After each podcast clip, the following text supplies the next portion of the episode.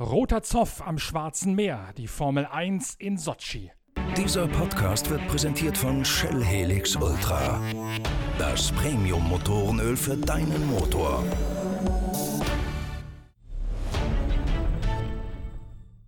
Was für ein Rennen auf dem Gelände des ehemaligen Olympiaparks von Sotschi. Sämtliche Prognosen darüber, dass und wie bei Ferrari der Haussegen schief hängt, haben sich am vergangenen Sonntag wieder einmal bewahrheitet. Sebastian Vettel und Charles Leclerc befinden sich mittlerweile ganz offensichtlich in einem offenen Kriegszustand. Es gibt Schuldzuweisungen, Lamenti am Funk und einen Sebastian Vettel, der in sich gekehrt sich zurückzieht von allen Kon Kontroversen, denn es geht mittlerweile für Sebastian Vettel um alles. Das haben wir ja in dem jüngsten Blog auf der Internetseite pitwalk.de schön rausgearbeitet und wir werden auch in der nächsten Ausgabe der Zeitschrift Pitwalk erneut ein großes Special dazu haben. Dann begeben wir uns auf eine ganz exklusive Spurensuche, was eigentlich Charles Leclerc dermaßen stark macht und auszeichnet, dass er Sebastian Vettel womöglich bald in Rente schicken wird. Sochi jedenfalls hat den nächsten Beitrag zu diesem Kapitel geleistet und Inga Stracke, die Formel 1-Expertin unserer Zeitschrift Pitwalk, hat das Rennen am Schwarzen Meer ausgiebig verfolgt. Ja, hallo Norbert. Ferrari galt zunächst als Favorit Inga, doch am Ende hat Mercedes wieder einen Doppelsieg gefeiert und das obwohl Ferrari aufgrund des stärksten Motors und eines deutlich verbesserten Aerodynamikpakets mit dem Cape-Flügel an der Front die Lücke zu den Silbernen eigentlich geschlossen zu haben schien. Wir gehen in der nächsten Zeit mit zwei weiteren Technik-Episoden mit tiefen Einblicken auf die Fortschritte und Stärken des Ferrari SF90 und was seinen Motor eigentlich so stark macht, weiter auf den Aufwärtstrend von Ferrari ein. Jetzt allerdings, Inga Stracke, zunächst einmal deine Analyse vom Rennwochenende. Ja, es war ein absolut unerwarteter Sieg und dazu noch ein unerwarteter Doppelsieg für Mercedes. Das haben die Silberpfeile mal richtig clever gemacht. Sie haben die Schwäche der Gegner ausgenutzt und alles richtig gemacht. So muss man das wirklich sagen. Beim Start aber leuchtete der Stern für Sebastian Vettel, legte einen Raketenstart hin. Der zog an Lewis Hamilton vorbei und an Teamkollege Charles Leclerc und ja, ging in Führung und die hat er dann ganz schnell, ganz schön deutlich ausgebaut.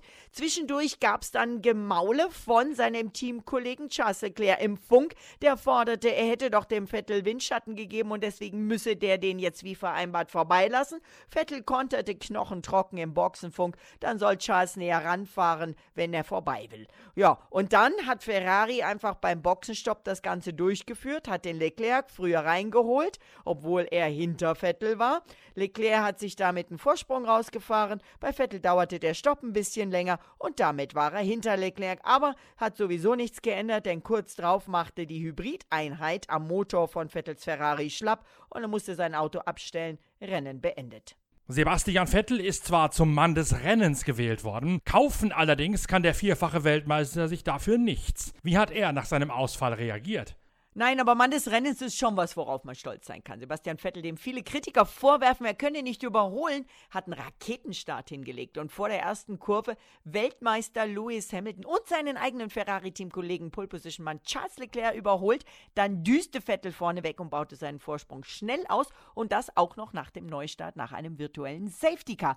Charles Leclerc, der ja schon in Singapur im Boxenfunk gegen Vettel Stimmung gemacht hatte, forderte, Vettel solle ihn jetzt vorbeilassen, war aber so weit hinten, dass Vettel hätte bremsen müssen. So änderte Ferrari die Strategie. Vettel erklärte relativ selbstbewusst, ich hatte einen guten Start, ich habe meinen Teil der Absprache eingehalten, alles andere wird weiter teamintern besprochen, allerdings kam mein Stopp sehr spät. Ja, und nach dem Stopp hatte ich keine Leistung von der Batterie her mehr zur Verfügung und musste das Auto parken. Die Erklärung kam später, der Hybridantrieb war kaputt und Vettels Rennen zu Ende. Er wurde dann sogar noch von einem Kollegen gefragt, ob er das Auto absichtlich so geparkt hätte, weil er dadurch dann äh, quasi Safety Car kam und Mercedes so nach vorne vor Leclerc kam. Äh, die Anschuldigung wies Vettel äh, ganz strikt zurück und hat gesagt, also ich habe eigentlich eher so geparkt, dass ich dachte, dass da mein Auto nur ganz leicht weggeschoben werden kann. Ich habe so geparkt, dass ich eben kein Safety Car verursache. Man hätte es schön nach hinten schieben können. Aber es ist, war wohl so, dass durch den Ausfall der MGUK, also dieser Hybrideinheit, äh, die mit der Batterie zu tun hat, offensichtlich das Auto aufgeladen war. Denn auch Vettel ist beim Aussteigen, hat das nicht berührt, ist quasi aus seinem Sitz äh, rausgesprungen und nicht auf das Auto gestiegen. Und wahrscheinlich konnte es wohl deswegen nicht so schnell weggeschoben werden, äh, zumindest anfangs. Und Vettel meinte nur, äh, was die Absprache anging, die Teaminterne, hat das äh, in dem Moment, als es so kam, nicht verstanden. Er hat versucht, sein Rennen zu fahren und bis zum Ausfall hätte eigentlich alles ganz gut geklappt. Und dann begannen die Ferrari-Diskussionen im Boxenfunk. Was war da los? Es ging darum, dass Charles Leclerc meinte, er hätte Vettel beim Start mit Windschatten geholfen. Was sagen die beiden? Leclerc sagte, er habe Vettel wie vereinbart Windschatten gegeben, damit der beim Start an Hamilton vorbeikäme und jetzt wollte er seine Führung zurück. Vettel funkte, der Teamkollege solle näher rankommen, wenn er vorbei wollte. Das klappte nicht und so holte Ferrari erst Leclerc und Vettel dann erst spät zum Boxenstopp. Über zwei Runden, nachdem der dringend darum gebeten hatte, Vettel erklärte dazu, ich kann mich ja nicht selbst reinholen, also die Frage kann ich nicht beantworten, warum ich so spät reingeholt wurde. Ja, und dann auf die Frage, ob man ihn denn nicht erhört habe, hat Vettel nur gegrinst gegrinst und hat gesagt, oh, der Funk hat schon funktioniert. Ja, und als wir ihn dann gefragt haben, ob er für sowas Verständnis habe, hat Vettel ähm, kurz die Stirn gerunzelt und gesagt, das besprechen wir gleich teamintern. Da will ich jetzt nichts dazu sagen. Also ist relativ deutlich und ich denke mal, die Ferrari-Besprechung war längst nicht so happy wie die von Mercedes und hat mit Sicherheit ewig gedauert. Da scheint nun also in der Tat richtig dicke Luft bei Ferrari zu sein. Zoff und Technikpanne bei den Roten und schon ist Mercedes vorne, denn bei denen herrscht eine klare Abmachung. Valtteri Bottas ist Wasserträger für WM-Spitzenreiter Lewis Hamilton. Lachen die Silbernen mittlerweile über die zerzauselten Ferraristi? Nein, also äh, zumindest kriegt man davon nichts mit. Ich glaube auch nicht, dass die lachen. Aber freuen tun sie schon. Frei nach dem Motto, wenn zwei sich streiten, freut sich der Dritte. Und Toto Wolf, der Mercedes-Boss, betont mit allem Verständnis, das ist nicht ganz einfach, zwei Fahrer zu managen, wenn man an der Spitze fährt und beide gewinnen wollen. Er könnte das nachvollziehen und Ferrari würde jetzt wohl Versuch und Irrtum betreiben. Klar, der hat ja auch schon mit Streithähnen zu tun, als Nico Rosberg und Lewis Hamilton für ihn gefahren sind. Mit der Paarung Hamilton-Bottas hat Mercedes inzwischen 571 WM-Punkte, Ferrari nur 409. Ja, Lewis Hamilton hat 322 Punkte, Bottas 73 Punkte weniger, Leclerc dahinter 107 Punkte weniger als Hamilton und dem sind Max Verstappen und Sebastian Vettel auf den Fersen. Es geht weiter, jetzt ist kurz Pause. In zwei Wochen dann kommt der Lieblings-Grand Prix fast aller Piloten, der Japan Grand Prix in Suzuka und da geht dann auch der Zoff oder das teaminterne Duell bei Ferrari mit Sicherheit in die nächste Runde.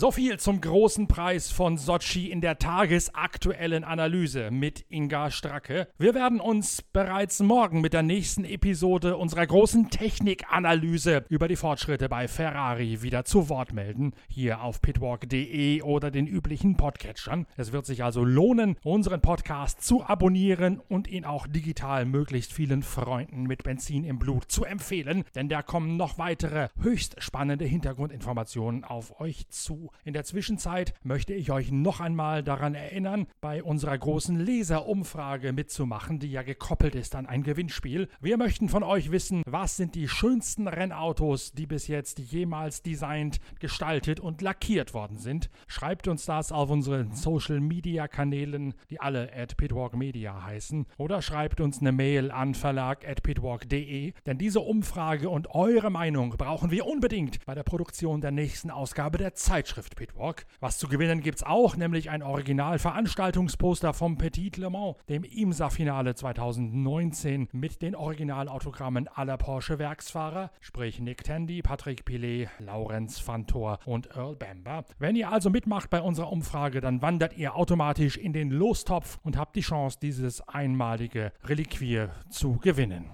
Bis zur nächsten Ausgabe unseres Podcasts wünsche ich gute Fahrt mit Shell V-Power, dem Treibstoff mit Formel 1 Wurzeln bei Ferrari, der mehr Leistung bei weniger Verbrauch auch aus eurem Straßenauto herauskitzelt. Wir hören uns morgen wieder mit der nächsten Analyse von Ferrari. Bis dahin tschüss, danke fürs Reinhören, euer Norbert Ockenger.